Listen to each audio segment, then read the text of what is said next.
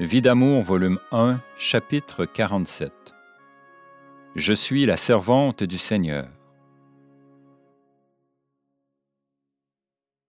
Ô mon amour, comme ta croix est lourde, elle m'écrase. J'avance avec peine, plus rien ne me retient sur la terre. Je voudrais voler vers toi, vers ta justice, vers ton amour. Pourtant, j'adore ta main qui me frappe si douloureusement, car elle me fait comprendre des choses extraordinaires, célestes. Qu'il est doux, ô mon amour, de pouvoir communiquer avec le ciel. Je voudrais m'y retrouver à jamais, mais tu exiges que je demeure sur cette misérable terre d'iniquité. Je suis ta servante, ô Seigneur. Je veux être anéanti à jamais, afin de pouvoir répéter à mon tour, comme Saint Paul. Ce n'est plus moi qui vis, mais bien le Christ d'amour et sa Sainte Mère qui vivent en moi. Qu'il est doux, ô Jésus, de constater que la passion du Christ se continue en moi. Je connais une douceur telle que rien sur terre ne peut l'égaler. Ô mon Jésus, ô mon amour, je t'aime tant. Ô ma Sainte Mère, je t'aime tant. Je me meurs de ne pas vous voir. Toujours, le Père Veilleux me soutient dans l'amertume du calice. Mon fils André lui écrit à son tour. Sainte-Germaine, 26 septembre 1957. Révérend Père, je veux avec maman vous remercier pour tous vos bons conseils et le réconfort que vous avez donné à maman. Je suis assez content ce soir, j'ai hâte de voir mes petites sœurs. Ça va bien dans mes classes. Je fais ma septième année au collège de Sainte-Germaine. Mon père veut venir me chercher et me placer ailleurs. Moi, je veux rester ici. Je prie la Sainte Vierge de bien arranger ça. J'aime grand-maman et toute la famille parce qu'ils ne méprisent pas les autres je ne peux pas en dire autant de papa et de grand-maman Clich. Je désire beaucoup devenir prêtre missionnaire. C'est pourquoi je dois beaucoup étudier et être bon, pieux et charitable envers tout le monde. J'aime beaucoup maman et je vais essayer de lui faire oublier son chagrin. Je veux prier pour papa, afin que plus tard, nous soyons tous réunis. Pensez à moi à l'autel, afin que plus tard, je prie à mon tour, en célébrant la messe de reconnaissance pour tous ceux qui nous ont aidés dont vous le premier. Un enfant qui est reconnaissant envers vous, André Clich. Lettre du Père Veilleux. Ce 1er octobre 1957. Vivez confiante en Dieu. Gardez cet esprit de charité et de surnaturelle compassion à l'égard de votre mari. Par ailleurs, gardez votre fermeté afin que Dieu réalise ses plans et qu'il arrive à ses fins. Il faudra du temps et de la patience. La lettre de votre fils m'a grandement touchée. On y respire l'accent de la souffrance, mais aussi du surnaturel. Il gardera de tout cela une marque qui ne s'effacera plus. Profitez de vos épreuves pour vous perdre dans les vraies réalités, celles de l'éternité. Celui qui n'a pas souffert, que sait-il? Mais celui qui a souffert peut tout savoir, s'il dirige sa souffrance du bon côté. Il faut maintenant que, instruite à l'école de Dieu, deveniez une sainte âme et que vous communiquiez cette même richesse à vos enfants, à votre entourage et partout. Apprenez à vous abandonner encore plus à l'action divine.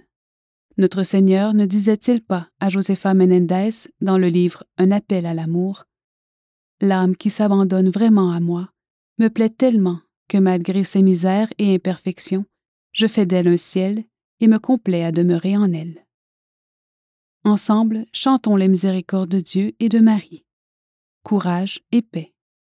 Demeurez la femme distinguée, réservée, modeste, détachée, toute surnaturelle, d'une piété convaincue et mariale, apôtre absorbé par l'idée de la mort et de l'éternité.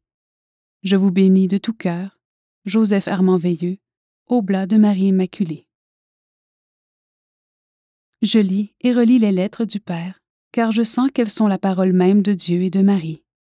Chaque fois, j'y découvre un mot d'une portée spirituelle qui m'avait échappé. Ô Marie, je te remercie de m'avoir donné ton saint oblat. Je voudrais que toutes les âmes de la terre bénéficient d'une telle direction. Oh alors, comme la face de la terre changerait. En attendant, me dit Marie, sois victime, accepte toutes les souffrances que te demande mon Fils, Fais-toi humble, docile, pieuse, bonne et ne crains rien. Je suis là. Je souffre d'être séparée de mes enfants. Je tente de tout cacher sous un sourire afin de ne pas ennuyer ma famille. Les quelques paroles que je prononce sont déjà de trop, et j'en demande pardon à mon Dieu.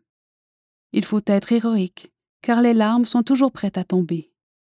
Nul ne saura jamais ce qu'est pareil tourment, à moins de l'avoir expérimenté. Grégoire et Claude me donnent souvent l'occasion d'aller voir mes enfants. La compréhension de mes frères et leur sympathie sont vraiment merveilleuses et bienfaisantes. Après le départ de mes enfants pour le pensionnat, je vais demeurer avec maman. Celle-ci se plaît à lire les lettres du père. Il arrive aussi que mon directeur lui écrive et l'encourage au milieu de tant d'épreuves. Alors que j'étais courriériste dans le journal L'Aiglon, mon dernier article signé Marthe était dédié à maman.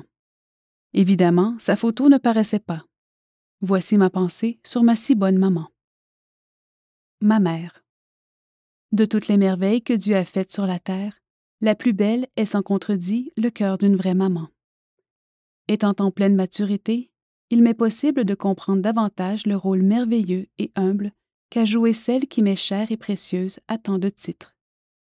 Épouse parfaite, mère compréhensive, affectueuse et généreuse, d'une valeur morale extraordinaire, un cœur qui n'a fait que compatir aux misères des uns et des autres, sans se soucier de ses fatigues, de ses désirs et de ses espérances bien légitimes. Une intelligence supérieure sur les choses spirituelles et éclairée sur le côté matériel. Voilà le portrait moral de celle qui, avant tout, a su être épouse et mère accomplie. D'une anatomie bien féminine, des yeux bleus dont la profondeur limpide laisse filtrer sa pureté de cœur et d'intention, d'une beauté ravissante, elle demeure quand même d'une simplicité qui lui est particulière et attachante. Toute sa vie a été une suite ininterrompue de charités faites silencieusement, une nomenclature des qualités d'autrui, une recherche continuelle pour le bien de sa famille, une générosité débordante pour les œuvres, une sagesse intuitive pour les siens et une piété intense pour couronner ses efforts. Elle a su, comme tant d'autres, former ses enfants en leur inculquant les principes solides et religieux, jetant dans l'âme l'élément de base au détriment de la façade truquée. Voilà le rôle joué par ma mère et tant d'autres qui savent former la génération montante afin de lui permettre d'atteindre un jour les sommets où les conduisait leur espoir.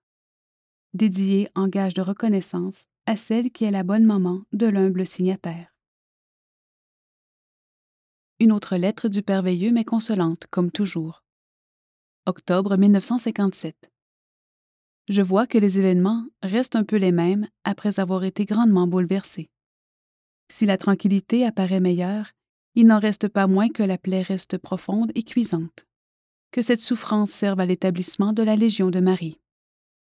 Ne fallait-il pas une souffrance comme la vôtre pour assurer le triomphe de la Légion de Marie en Beauce? Une œuvre solide ne se fonde que sur les grands échecs humainement parlant et sur les fortes tribulations. Bénissez Dieu d'avoir été choisi pour fonder une œuvre mariale comme celle-ci. Voyez la vie sous le jour de l'éternité et bâtissez pour l'au-delà sur le fondement solide de la vertu et tout spécialement de l'humilité. La souffrance est le plus précieux trésor qui soit dans les mains de celui qui veut l'exploiter. Joseph Armand Veilleux, OEMI. Mais j'y pense.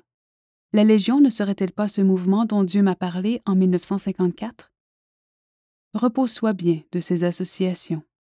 Un jour, tu dirigeras un grand mouvement, un merveilleux mouvement. J'en parle au Père Veilleux qui me dit Ce n'est peut-être pas le mouvement dont il est question.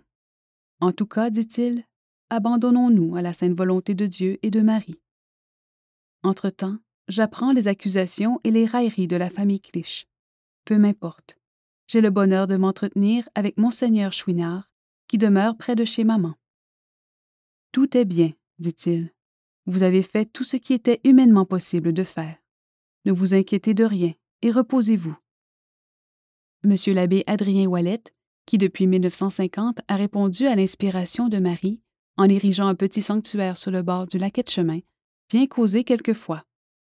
Le sanctuaire est là, mais au prix de combien de difficultés? Marie soutient ce prêtre dans les épreuves morales qu'il traverse, car Marie veut ce sanctuaire, Notre-Dame des chemins. Courage, lui dis-je. Marie va redonner le Christ au monde et elle aura besoin de ce sanctuaire et de son fidèle serviteur qui a donné sa vie pour parler partout de Marie. Et comme il parle bien.